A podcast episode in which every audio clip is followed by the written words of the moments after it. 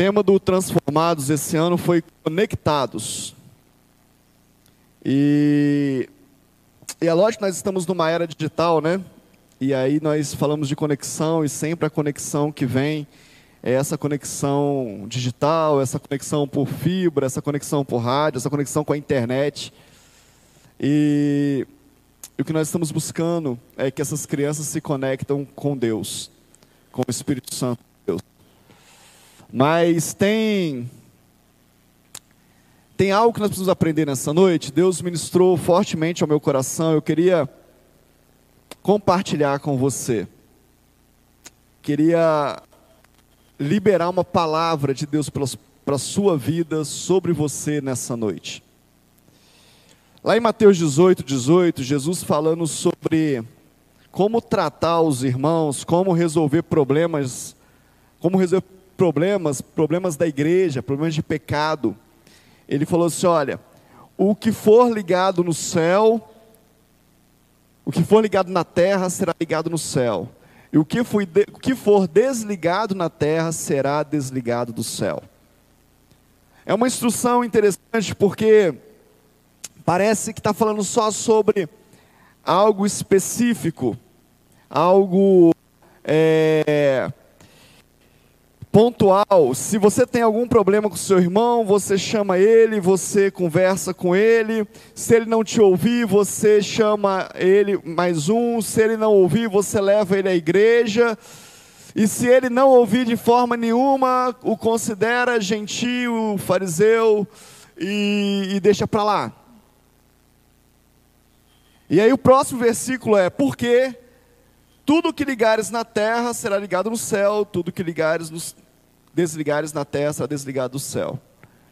Eu fiquei pensando sobre esse texto, o Espírito de Deus falou comigo, trouxe ao meu coração muito fortemente que isso não é apenas algo pontual. Que o que Jesus estava falando com os seus discípulos, ele estava trazendo um princípio do céu. Ele estava dizendo: olha, vocês podem agir assim porque funciona dessa forma. O que você ligar na terra será ligado no céu. E ele continua dizendo o seguinte: não é o texto principal, estou só trazendo uma introdução sobre a palavra. Ele diz o seguinte: é, logo no texto abaixo, no 19, no 20, ele fala o seguinte: porque se dois concordarem sobre qualquer coisa, eu faço no céu. Então não está falando só de resolver problema, está falando sobre concordar sobre qualquer coisa. Se existe concordância na terra, eu ligo isso, isso no céu. E qual que é o princípio de concordância na terra para ser ligado no céu? Unidade. Comunhão. Entende por que, que existe uma, uma militância do inferno? Por que, que existe uma guerra espiritual contra a unidade, contra a comunhão. A gente pode fazer qualquer coisa a qualquer tempo, desde que separado, desde que distanciado. No dia que a gente resolve fazer alguma coisa junto com alguém, seja como igreja, seja como família, seja como marido e mulher, seja como pais e filhos, dá uns BO grande, não dá? Porque existe um princípio bíblico de ligar na terra, ligar no céu. Ligar, desligar na terra, desligar no céu. Se a gente podia é, trocar essa palavra por conectar na terra, conectar no céu. Desconectar na terra, desconectar no céu. Será que é o mesmo princípio? Será que faz, faz sentido? E aí, o que, que nós estamos entendendo então? Estamos entendendo que existe uma conexão do céu na terra, existe uma ligação do céu na terra. Existe uma conexão que ela é gerada por duas questões fundamentais. Uma chama-se legado, legado, e outra chama bênção. E eu vou entrar nisso que eu quero falar com você hoje. Nós estamos vendo uma geração de crianças aqui. Vimos crianças cantando, crianças tocando, vimos crianças dando testemunho. Existe uma ligação, nós estamos sendo canal de Deus para que essas crianças possam receber, serem ligados no céu naquilo que Deus quer revelar para elas.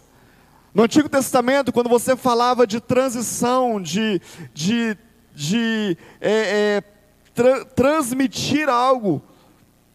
Falava sobre você ensinar através das palavras, aquilo que você ouviu de mim, aquilo que você recebeu, aquilo que você viveu, passe para frente. Eu falei no domingo passado sobre isso, eu estou só trazendo uma introdução porque eu tenho algo precioso para a sua vida. Eu falei no domingo passado sobre o povo que saiu do Egito e andou pelo deserto e chegou a Canaã. Só que o povo que saiu do Egito morreu no deserto. A geração que saiu do Egito morreu no deserto. E a geração que nasceu no deserto herdou a terra. E quando Deus levanta Josué, quando Moisés é morto, Deus fala para Josué: ensina-os, fale para eles o que vocês viveram. Conte para eles como foi sair do Egito. Conte para eles como foi ser livre de Faraó, como, como o mar se abriu. Conte para eles como é que foi os primeiros dias de clamar pelo maná e o maná vinha à terra. Conte para eles o que vocês passaram transmita para eles, conecta o céu na terra. Diga para eles que o Deus que eles estão servindo não aconteceu hoje, não apareceu hoje. Esse Deus não está fazendo coisas hoje, Deus já fez na geração passada. Deus já é o Deus de Abraão, de Isaac, de Jacó. Deus já fez lá atrás. E agora Deus está fazendo novamente. Nós precisamos fazer isso com os nossos filhos. Nós precisamos fazer isso para que a gente possa ser esse canal de transmissão. E aí eu estou falando de legado para as nossas famílias, para as nossas casas. Mas tem uma outra coisa que vai nos ajudar nisso, que é ser abençoador. Repete comigo: abençoador. As nossas palavras podem abençoar a vida do outro, a vida nossa família e a nossa vida.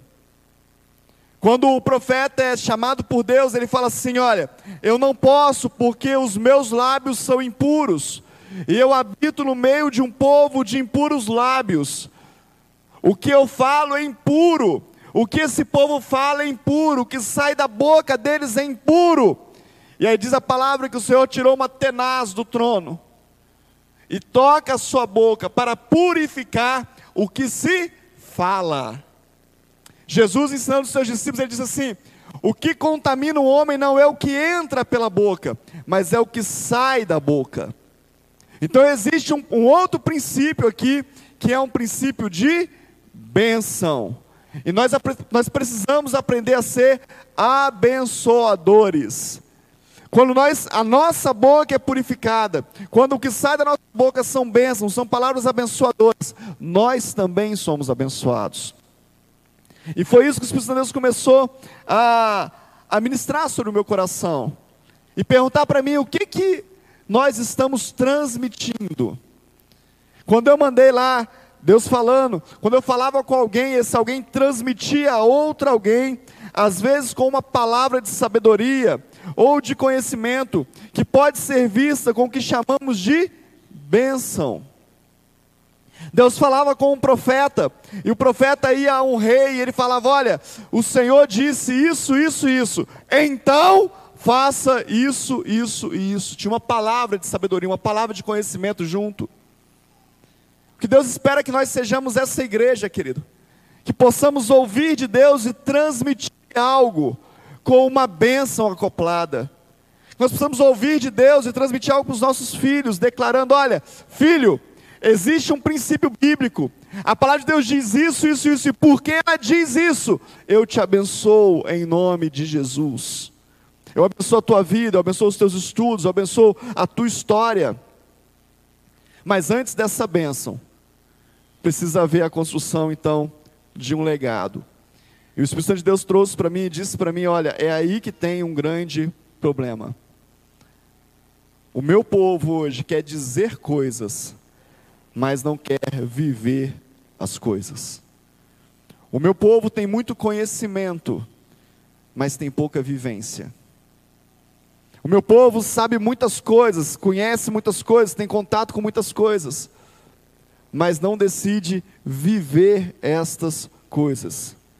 E aí chega uma hora, querido, que paramos de até dizer, porque não temos, nos sentimos enfraquecidos, e aí não falamos mais, porque perdemos a autoridade. Hoje eu ouvi um testemunho de uma pessoa me contando que ele, ela, essa pessoa instruiu a família a educar o filho na casa do Senhor, a educar os seus filhos, a, a criar essa atmosfera na sua casa, mas essa família não quis. Deixou passar o tempo, deixou passar o tempo, perdeu a autoridade e hoje o filho se perdeu. E aí veio buscar ajuda. Mas como é que faz? Fale com ele para não fazer isso. Eu não tenho mais autoridade para isso. Quando a gente só fala de algo e não vive, a gente não tem autoridade. A autoridade, ela é gerada por duas coisas. A autoridade, ela é gerada por aquilo que vivemos ou por aquilo que vencemos. Se você já venceu um pecado, você tem autoridade para falar sobre isso. Se você já venceu o mal, você tem autoridade para falar sobre isso. Se você já foi curado, você tem autoridade para falar sobre cura. Se você já foi restaurado, você tem autoridade para falar sobre restauração. Se o seu casamento foi transformado, você tem autoridade para falar sobre transformação de casamento. Mas se você não viveu isso ainda, você não tem autoridade. Você está falando de algo que você ouviu dizer. Você está falando, ah, mas eu falo por fé. Então viva por fé também. Para de falar por fé e viva por fé. Para de falar tão somente e tome atitudes por fé, para que você possa ter autoridade sobre aquilo que você fala. E esse legado está sendo destruído. O Espírito de Deus falava comigo muito claramente que esse legado ele tem sido interrompido. Isso tem interrompido a conexão entre o céu e a terra. A palavra de Deus fala que nesse tempo o Senhor vai converter o coração de pais aos filhos por que, que o Senhor precisa converter o coração de pais aos filhos, querido? Porque eles não estão convertidos. O que, que é converter? Que, que é converter uma coisa a outra? É eu estar olhado, olhando para lá e eu vou converter o meu olhar. Aí eu vou olhar para cá. Converter é olhar para, é estar junto, é, é, é ter essa identificação. Ah, nesses dias o Senhor vai converter o coração de pais aos filhos, dos filhos aos pais. Por quê? Porque existe uma interrupção. Porque existe uma perda, existe algo que nós nos perdemos. E porque nós perdemos isso, nós estamos impedi impedindo de, do fluir do céu na terra. Queria desafiar você a pensar sobre isso hoje.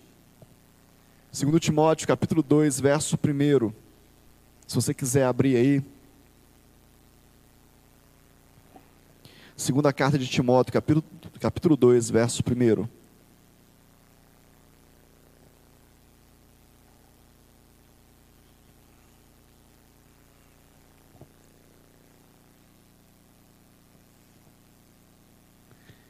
Diz assim: Quanto a você, meu filho, fortifique-se na graça que há em Cristo Jesus.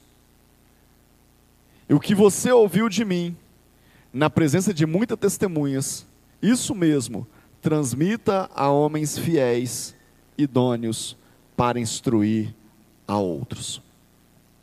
Paulo está escrevendo para o seu discípulo Timóteo, chamando ele de filho, porque ele era um filho na fé.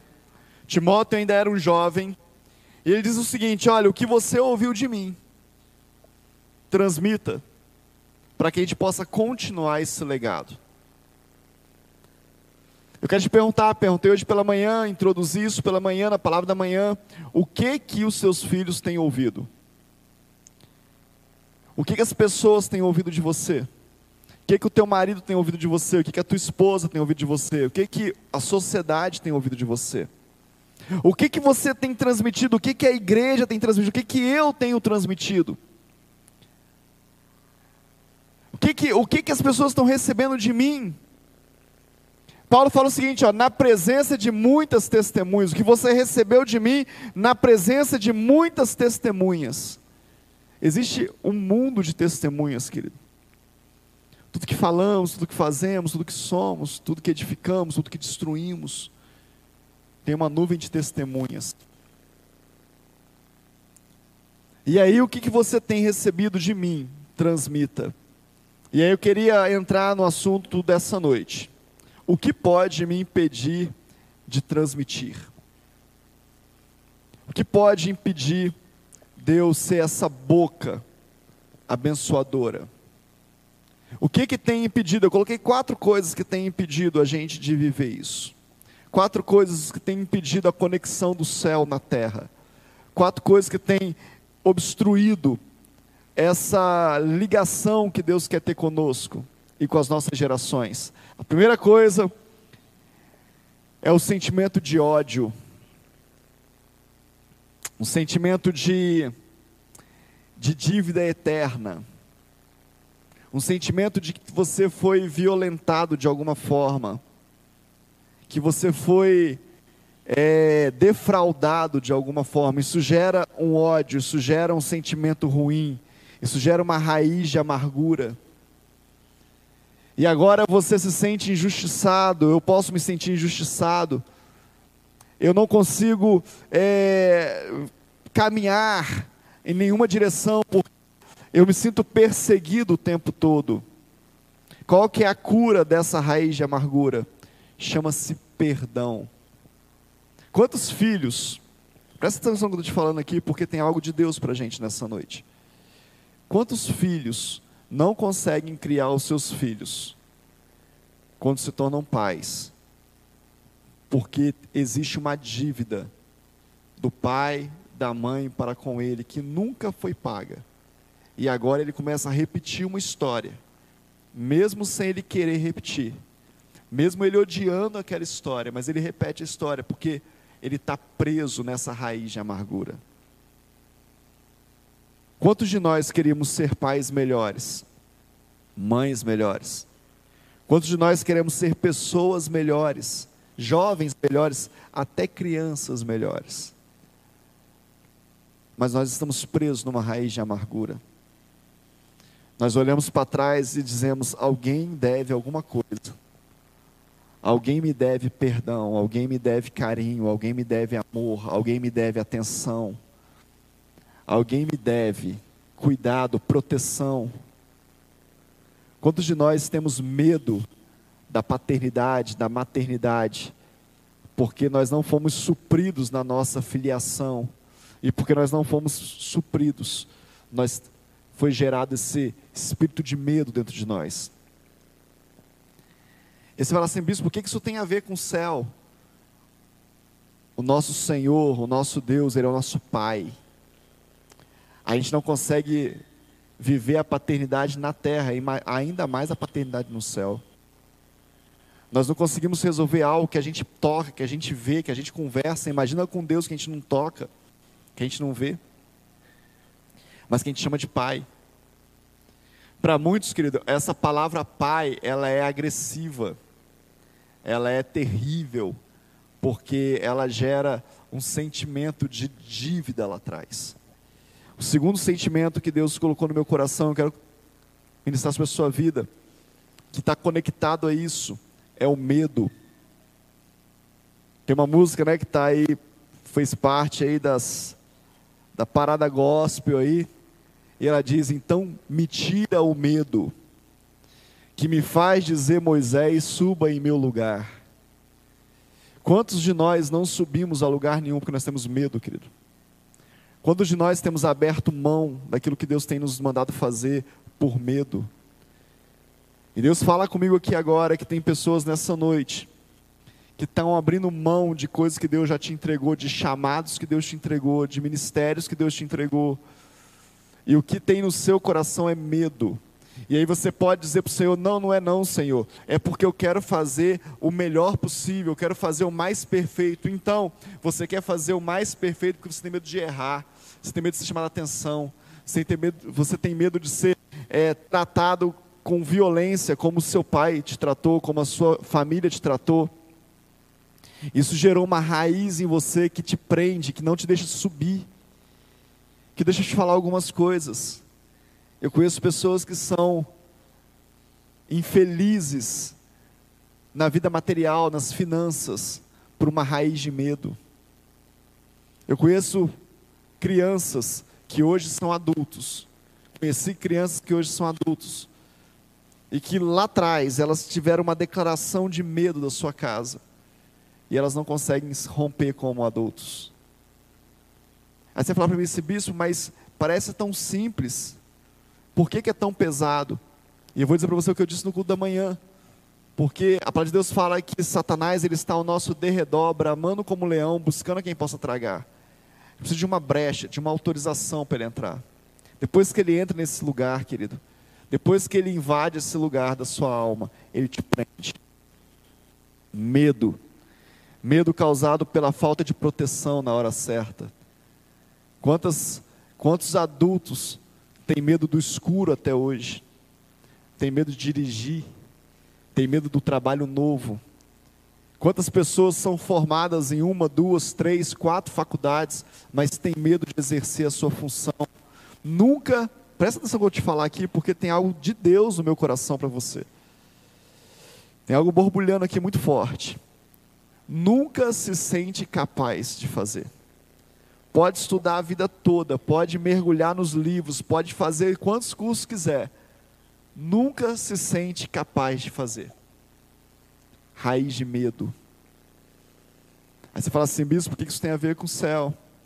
A palavra de Deus fala que o Senhor não te deu um espírito de timidez, mas te deu um espírito de ousadia, de intrepidez. Você pode dar um glória a Deus por isso?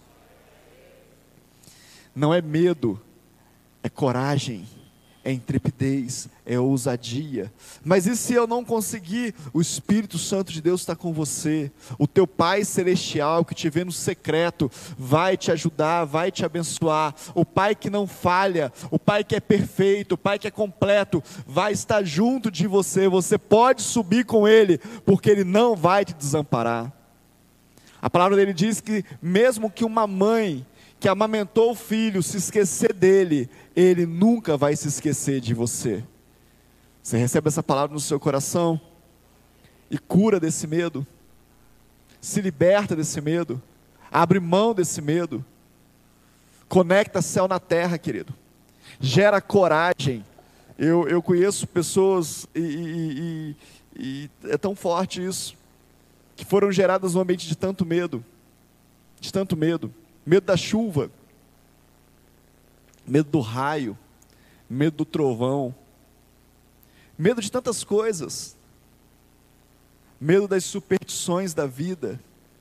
Pessoas que ficam presas, não posso usar isso, não posso usar aquilo por medo, medo de desagradar as pessoas, porque tem que agradar o tempo todo. Presta atenção no que Deus está falando com você, querido. Essa noite é uma noite de conexão, e conexão fala de libertação daquilo que está impedindo você de se conectar com o que Deus tem para você. Medo de desagradar as pessoas, medo de fazer algo que vai desapontar, se não for pecado, querido, se não for algo violento que vai violentar alguém, que vai agredir alguém, você é livre na autoridade do nome de Jesus, amém? Seja livre. Mas Deus fala que foi para a liberdade que Cristo nos libertou. Cristo desceu do céu para estar conosco na terra, para trazer liberdade, para conectar liberdade a nós. Nós somos livres. Toda raiz de medo, se você tem alguma raiz de medo no seu coração, e você quiser fazer isso discretamente, Deus está falando comigo aqui. Feche os seus olhos, deixe eu falar com Deus. Feche os seus olhos no seu lugar onde você está, em nome de Jesus. Toda raiz de medo caia por terra agora, em nome de Jesus. Todo sentimento de medo caia por terra agora, em nome de Jesus. Crianças também, se você sente muito medo, crianças, se você tem medo das coisas, feche os seus olhos, em nome de Jesus. Toda raiz de medo eu jogo por terra, na autoridade do nome de Jesus. Seja corajoso, seja forte, seja intrépido, seja ousado na autoridade do nome de Jesus. Terceiro sentimento que pode impedir céu na terra é um sentimento de inferioridade. Parece que tudo está meio conectado, né? Mas são coisas diferentes. Inferioridade fala, ela é recebida por palavras e ações que nos acusam, que nos colocam num lugar inferior. É aquele pai que vira e fala assim: o coleguinha foi melhor, o coleguinha fez melhor, a coleguinha sempre acerta e você não. E nós transferimos isso para a vida, e isso vai gerando em nós um, um, um sentimento de inferioridade. E você fala, bispo, como é que eu posso curar isso? O que isso tem a ver com o céu? Querido, o Espírito Santo de Deus habita em mim, e aonde o Espírito Santo de Deus habita, eu não posso me sentir inferior a nada. A palavra de Deus fala duas coisas tão tremendas. Ele fala assim: olha, de João Batista não existiu nenhum homem nascido de mulher maior do que João Batista. Olha que coisa forte. Quantos milagres João Batista fez? Relatados na Bíblia? Nenhum. Quem que João Batista era? A voz que clama no deserto. Vivia numa comunidade isolada de santidade, comia mel silvestre, se vestia de pele, mas uma multidão ia lá ouvi-lo falar. Dos nascidos de mulher não existia ninguém maior do que João Batista, mas ele disse o seguinte: Mas dos que têm Jesus, os que aceitam o Filho de Deus, qualquer um é maior do que João Batista. Você aceitou Jesus como teu Salvador e Senhor? Você está vivendo isso na sua vida?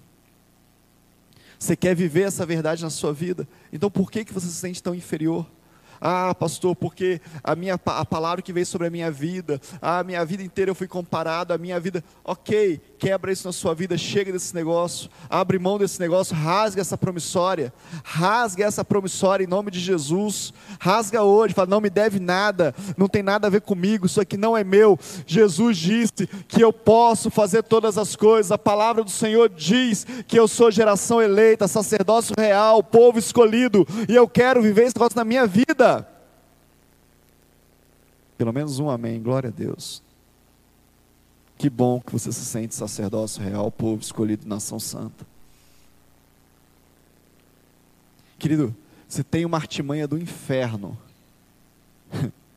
Se eu estava vendo uma, uma atriz dando um depoimento na internet, e ela dizendo: Eu quero o carnaval, eu quero aquele bando de gente suada, eu quero aquele monte de gente pulando. Não posso falar nem o que ela falou, porque é tão pesado. Fazendo isso e aquilo. Quero sentir aquele cheiro de urina. É isso que eu estou querendo. Que inferioridade. Que tristeza. Que coisa horrível.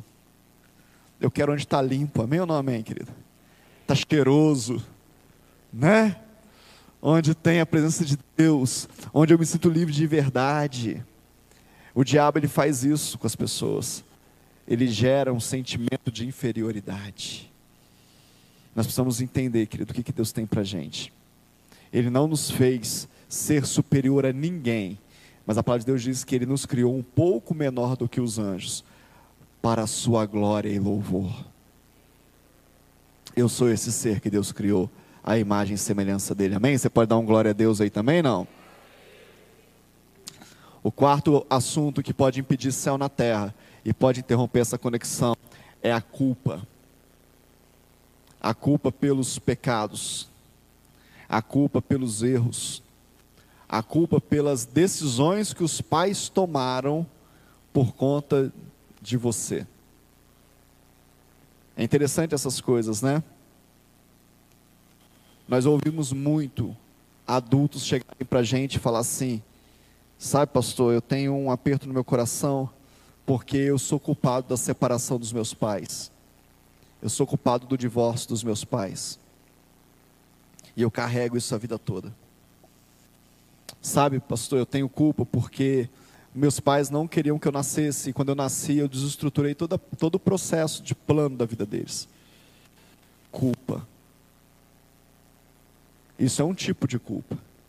Outro tipo de culpa é pelos erros nossos, pelos nossos, pelas decisões que nós tomamos, pelas palavras que nós liberamos que nós não deveríamos ter liberado, por aquilo que nós fazemos nós não deveríamos ter feito, mas o Senhor Jesus morreu na cruz por todos os nossos pecados, por todos os nossos pecados, inclusive pelo pecado dos nossos pais, inclusive pelo pecado dos nossos antepassados. Se eles tiver, tiverem perdão, se eles quiserem Jesus, eles também possam, podem ser alcançados pelo perdão. Mas eu fui alcançado pelo perdão de Deus, amém? A igreja do Senhor Jesus pode ser alcançada pelo perdão e pode ser livre da culpa. Que você tem um sentimento terrível, é o sentimento de culpa. Você tem um sentimento que, que para a gente, que paralisa a gente, é esse, esse sentimento de culpa. E sabe o que, que a gente faz muitas vezes? A gente não aceita Jesus como nosso Salvador de verdade. Muitos dos nossos pecados são tão profundos, tão terríveis, que nós nem acreditamos que Jesus pode perdoar.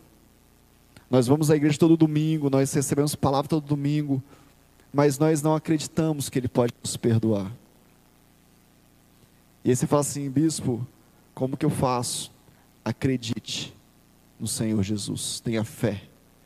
Acredite na obra da cruz como total, como algo que é completo para a sua vida.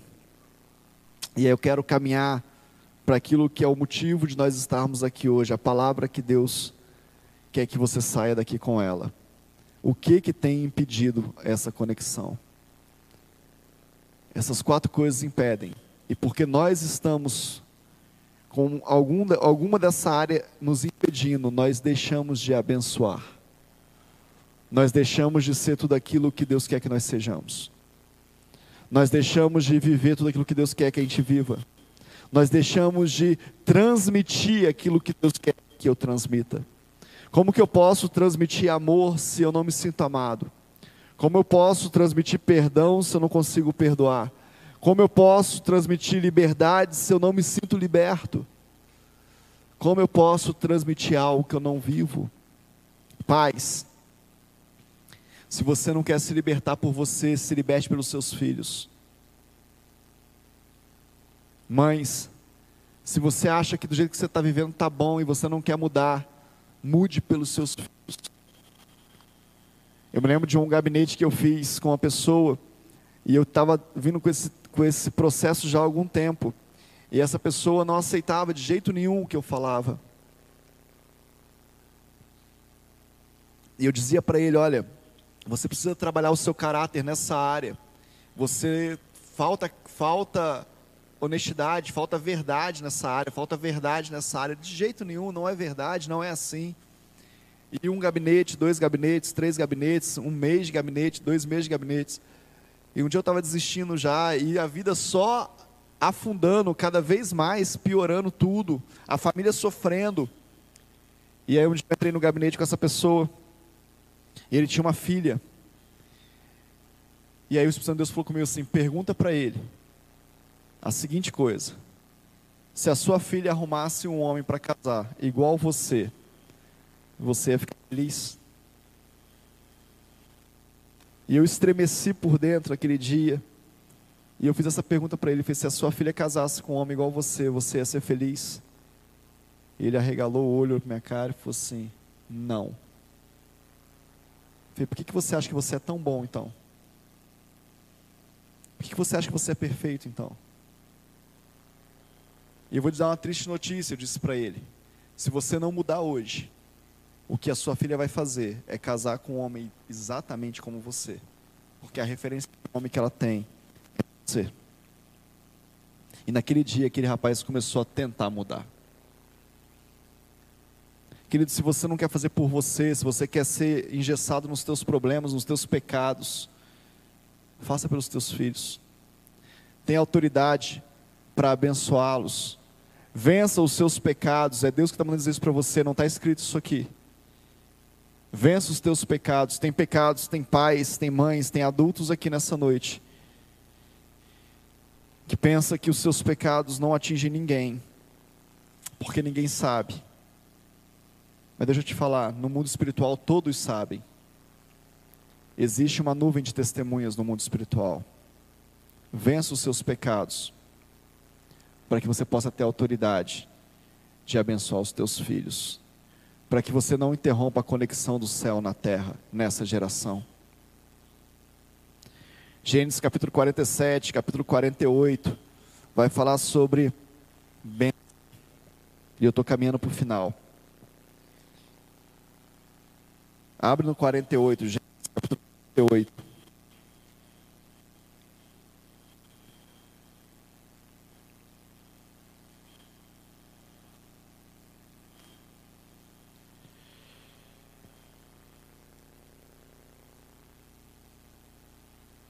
Desculpa, 49.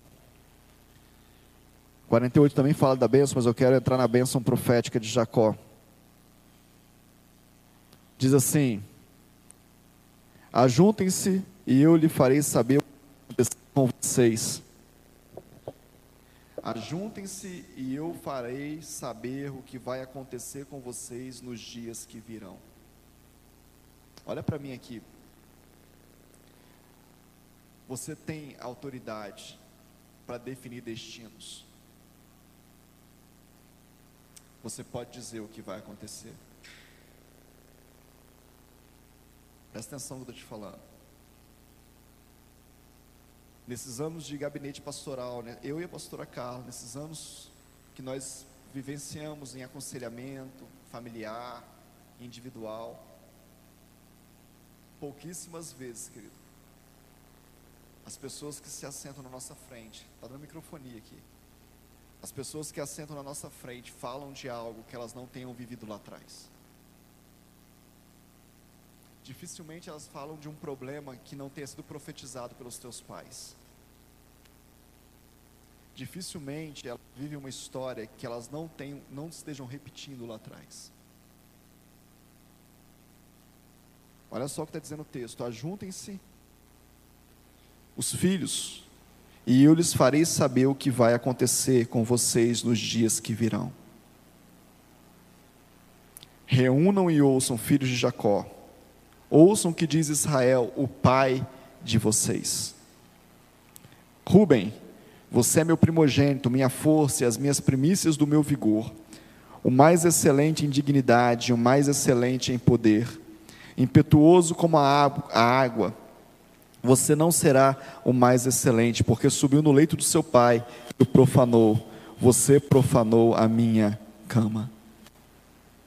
Você é minha primícia.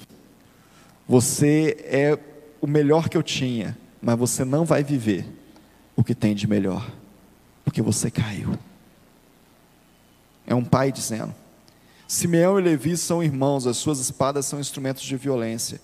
Que a minha alma não entre no conselho deles, que a minha glória não participe do seu agrupamento, porque o seu furor mataram homens, e na sua vontade perversa mutilaram touros. Maldito seja o seu furor, pois era forte, e maldita seja a sua ira, pois era intensa, e eu os dividirei em Jacó e os espalharei em Israel.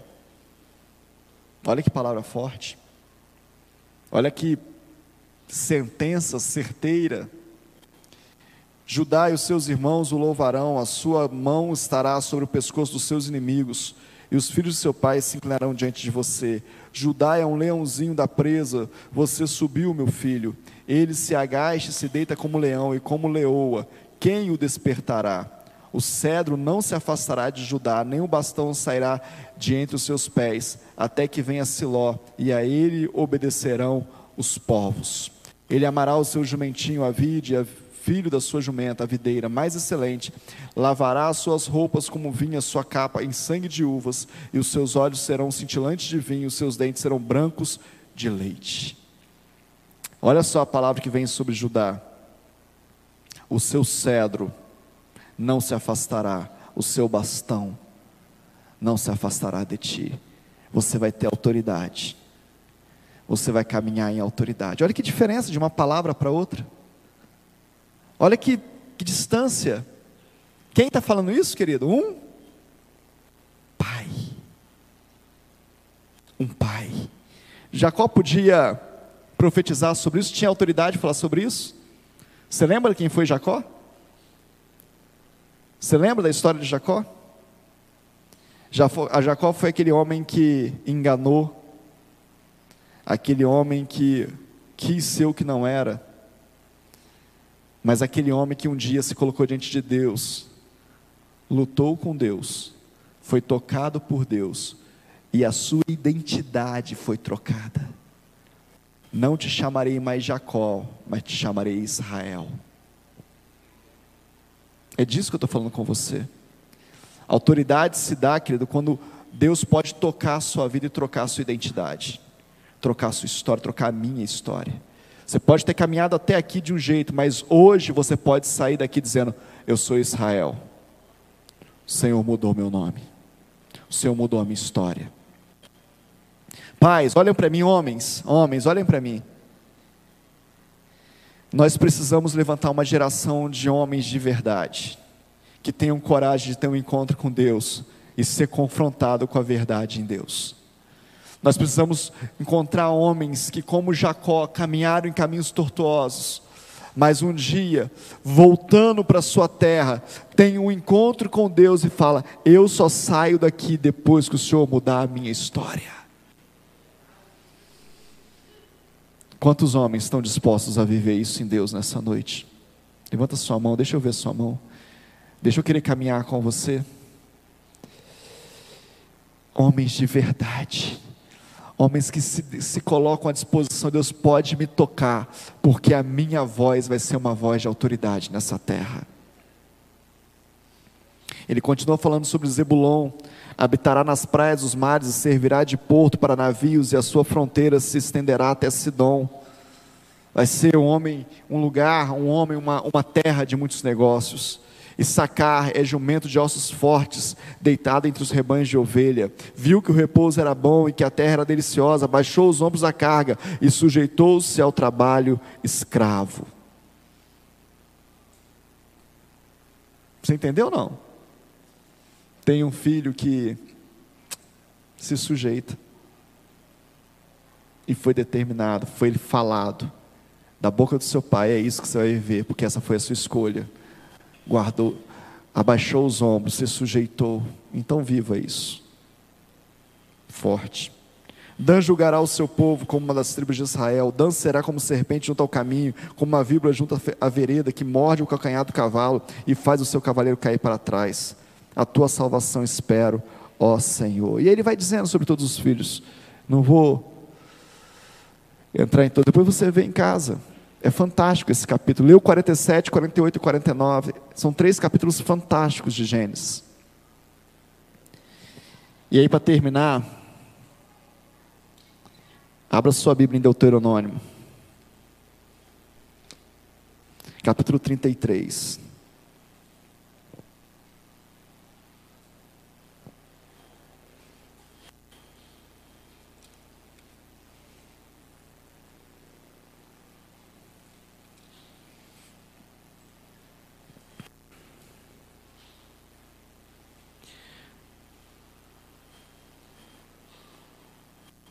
E aí você vai ver essa bênção. Agora a bênção de Moisés, que vai dizer, no versículo 6, que Rubem viva e não morra, e que não sejam poucos os seus homens. Versículo 7, de Judá, ouve, Senhor, a voz de Judá, e faze com que volte ao seu povo, com as tuas mãos lute por ele, e se tu ajuda contra os teus inimigos de Levi, dá ao Senhor o teu tumim e o teu urim, para o homem fidedigno que tu provastes em Massá, com quem discutiste nas águas de Meribá. De Benjamim, versículo 12: O amado do Senhor habitará seguro com ele, todos os dias o Senhor o protegerá, e ele descansará nos seus braços. De José: Bendito, bendita do Senhor seja a sua terra, com o que é mais excelente nos céus, do orvalho das profundezas. E ele vai falando de Zebulon, e vai caminhar na serra, enfim. Só para te mostrar que tem uma ligação, é para te dizer o seguinte: existe uma bênção de Deus dentro de você. Existe uma bênção do Pai sobre a sua vida. E existe uma bênção que você pode liberar para os teus filhos, para a sua casa e para a sua família. E talvez uma dessas questões que eu coloquei para você tenha te impedido de proclamar a bênção do Senhor. Qual é a área da sua vida que está te impedindo de viver as bênçãos de Deus?